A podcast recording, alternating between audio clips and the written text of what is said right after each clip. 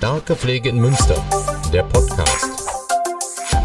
Herzlich willkommen zu unserem neuen Audioporträt von der Starken Pflege Münster. Mein Name ist Thomas Risse, einer der Begleiter der Initiative und ich möchte Ihnen heute wieder jemanden aus diesem Projekt vorstellen. Deshalb war ich zu Gast im Altenheim Friedrichsburg, habe dort Anja Schwering getroffen, die dort als Wohnbereichsleitung arbeitet. Gesprochen haben wir über ihren Beruf, wie man Wohnbereichsleitung wird, über das, was sie dort glücklich macht. Nein, wir sprechen nicht über X-Akten, unerklärliche Phänomene in der Altenpflege. Das Geschehen ist ganz real.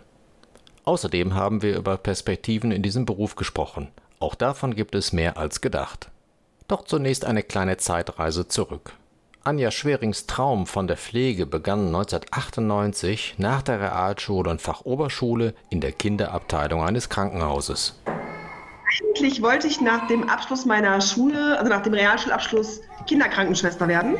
Ähm, musste dann aber noch, weil ich erst 16 war, noch ein Jahr überbrücken, bin dann zur Fachoberschule gegangen und musste dann ein Praktikum im Krankenhaus machen, auf einer Kinderstation. Und ich fand es fürchterlich. Ich hatte einfach nichts zu tun. Die Eltern waren den ganzen Tag da, alle haben sich um die kleinen Kinder gekümmert, war ja schön, aber ich habe den ganzen Tag Schränke aufgeräumt oder irgendwelche anderen Sachen gemacht, die mir überhaupt keinen Spaß gemacht haben. Also statt mit Kindern hatte sie es offenbar mehr mit Schränken zu tun. Sauberkeit und Ordnung ist sicherlich ein wichtiger Aspekt, aber es brachte sie ihrer Wunschklientel, nämlich den Kindern, auf Dauer nicht näher. Rückblickend würde ich sagen, hat die Kinderkrankenpflege damals eine großartige Mitarbeiterin verloren. Die gebürtige Emsländerin suchte und fand ihr Glück stattdessen in der Altenpflege. In diesem Job ist sie jetzt seit rund zwei Jahrzehnten. Wow! Ja, schon eine Überraschung, wo doch die berufliche Verweildauer in der Altenpflege so kurz sei und sofort mit Unzufriedenheit als Ausscheidungsgrund gleichgesetzt wird. Beides stimmt so pauschal nicht. Apropos Ausscheidungsgrund. Ein Stichwort für ein weiteres Stereotyp, was Leute von der Altenpflege fernhält. Die Annahme nämlich, die Kompetenz der Fachkräfte wäre im Wesentlichen etwas für den Das Thema kennt Anja Schweringen zu Genüge. So hatte sie neulich eine Praktikantin gefragt. Was hast du vorher gedacht, was wir hier tun? Ja, also ehrlich, nur abwischen. What is he doing? Oh, oh no. no. This did not happen. No. no. Ja, prima. Das ist genau die Fantasie, die die Menschen da draußen haben und die wir ja versuchen abzustellen. Ja, es war tatsächlich, dass die Leute gedacht haben, wir machen nur eklige Dinge. Aber dass man sich mit den Menschen unterhält, dass man, dass man etwas Gutes tun kann, dass sich ein Bewohner freut, wenn ich morgens reinkomme und sagt, ach endlich, Sie waren ja schon lange nicht mehr da oder ach wie schön, Sie duschen mich oder da irgendwas in der Art. Das haben die gar nicht auf dem Schirm, die Menschen, leider. Reden wir über das Thema Glück im Beruf der Altenpflege. Das ist für Außenstehende vielleicht nicht ganz so greifbar. Und klar, Pflegeeinrichtungen sind nicht immer und überall Orte der Glückseligkeit. Anja Schwering erzählt, dass sich das Glücksempfinden oft aus ganz alltäglichen Erlebnissen speist. Der Begriff Dankbarkeit in diesem Zusammenhang klingt abgedroschen und langweilig, bringt es aber dennoch auf den Punkt. Es ist einfach so, die Bewohner sind im Grunde immer sehr dankbar. Also man bekommt sehr viel zurück, sowohl positiv als auch negativ. Wenn man etwas nicht gut gemacht hat und hat einen demenzerkrankten Bewohner vor sich, der zeigt ihnen auch ganz genau, dass das blöd war, was sie jetzt gemacht haben. Und das finde ich einfach das Spannende daran. Aber auch gerade bei Demenzerkrankten ist es so, die zeigen einem, ich mag dich. Und das ist einfach, das, das kann man gar nicht, das kann man gar nicht mit Geld bezahlen. Das sind einfach diese, ach, danke, dass du mir geholfen hast oder danke, dass sie dies gemacht haben oder das gemacht haben. So ganz banale Dinge manchmal. Danke, dass Sie mir, keine Ahnung, ich bin in der Stadt gewesen und habe einer Bewohnerin Pott Sauerkraut mitgebracht, weil die so gerne mal wieder Sauerkraut essen würde. So kleine Dinge. Die folgende Schilderung macht das, was Anja Schwering unter Glück versteht, noch anschaulicher.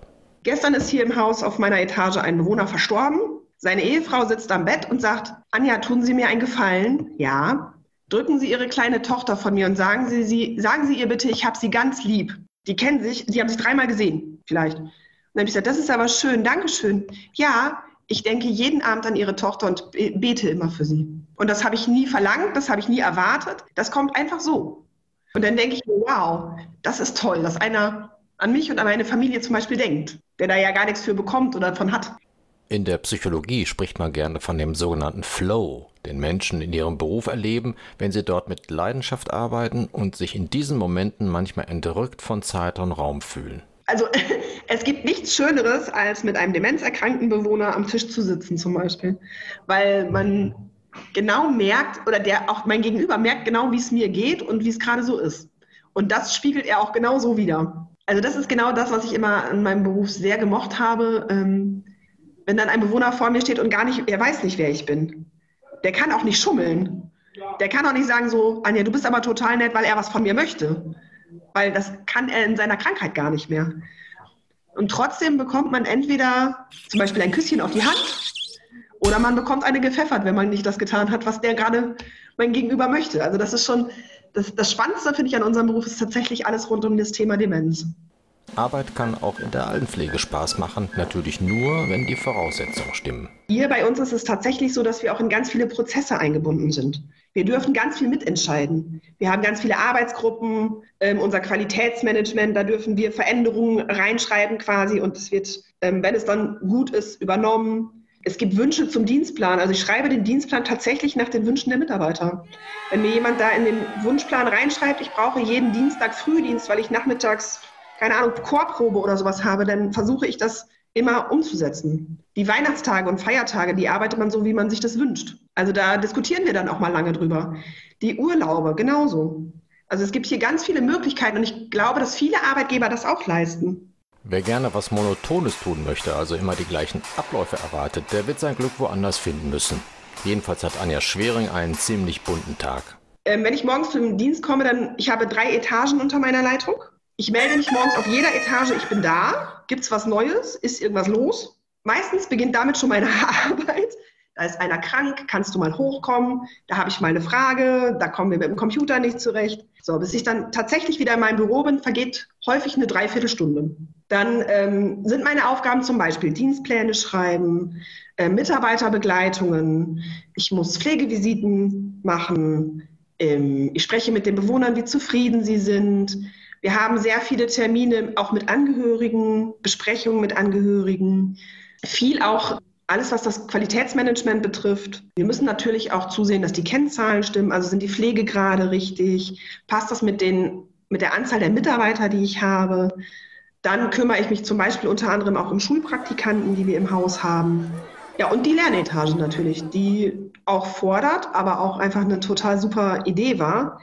Ähm, es ist so, dass die Lernetage eine Etage ist, die sich, wo Schüler Schüler anlernen quasi. Und natürlich muss man dann als Wohnbereichsleitung öfter mal oben aufschl aufschlagen, um zu gucken, läuft das hier? Gibt es noch Fragen? Brauchen die Kollegen da oben was? Ja, und meistens schaffe ich es, um 16 Uhr die Friedrichsburg wieder zu verlassen. also nach acht Stunden ist dann auch meine Arbeit getan. Das hört sich immer nach wenig an, wenn ich äh, aufsage, was ich zu tun habe. Aber das sind halt viele Teile, die auch viel Zeit benötigen. Ne? Wir haben jetzt zum Beispiel einen ambulanten Pflegedienst und eine Tagespflege mit ans Haus integriert. Da haben meine Kolleginnen und ich die Tage MDK-Prüfungen nachgespielt, um zu schauen, wo müssen wir da noch was tun. Wir unterstützen uns da gegenseitig. Wir schauen uns die Dokumentationen an. Wir schauen, haben die ihr QM fertig? Haben die alle Sachen, die der MDK erwartet, vorbereitet? Und das sind halt Dinge, das kostet dann auch einen ganzen Tag. Freude kommt auf, wenn man auch auf ganz verschiedene Weise für die Bewohnerinnen und Bewohner tätig werden kann.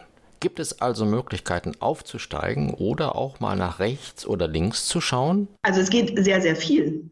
Äh, man muss ja mal überlegen, ob man selber den Weg bis zur Wohnbereichsleitung gehen möchte, weil das ist schon viel Verantwortung. Oder ob man sagt, zum Beispiel, ich möchte gerne eine Arbeitsgruppe leiten.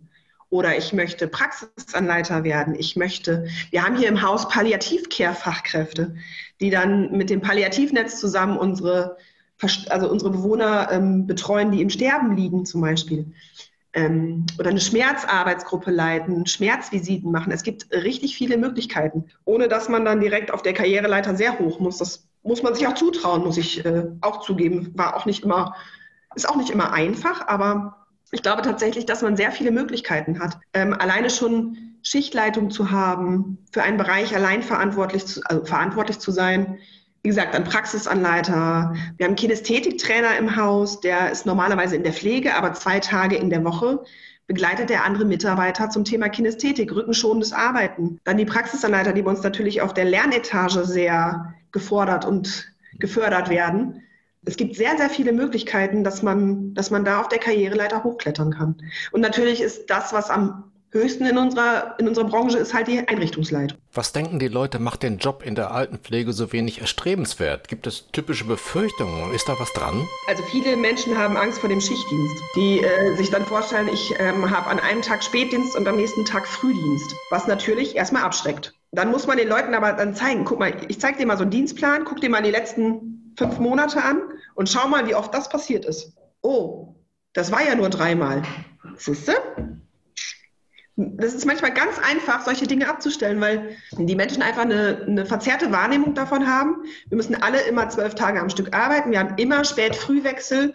Da muss man einfach nur zeigen, was los ist. Tatsächlich habe ich jetzt das letzte Mal, also dass ich komplett aus der Pflege raus bin, ist jetzt erst seit einem Monat so. Vorher war ich auch als Wohnbereichsleitung noch komplett in der Pflege integriert. Ich glaube, ich habe das letzte Mal zwölf Tage am Stück gearbeitet. Das dürfte wohl schon so fünf, sechs Jahre her sein. Ich glaube, dass es wirklich daran liegt, dass die Leute müssen wirklich diese, diese Fantasien loswerden.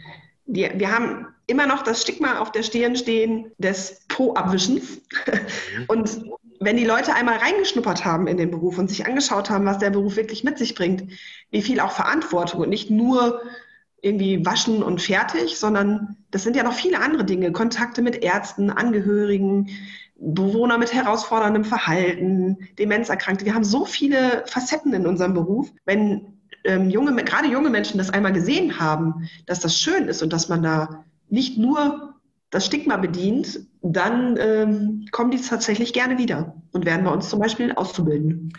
Praktika und oder Hospitation sind hier die richtigen Stichwörter zum Abschluss. Auf der Webseite www.starke-pflege-münster.de gibt es jede Menge Adressen und Informationen, um in Münster in die Pflege hineinzuschnuppern und sich ein eigenes Bild zu machen. Für heute sagen wir Anja Schwering Danke fürs Gespräch und Ihnen fürs Zuhören. Starke Pflege in Münster, der Podcast.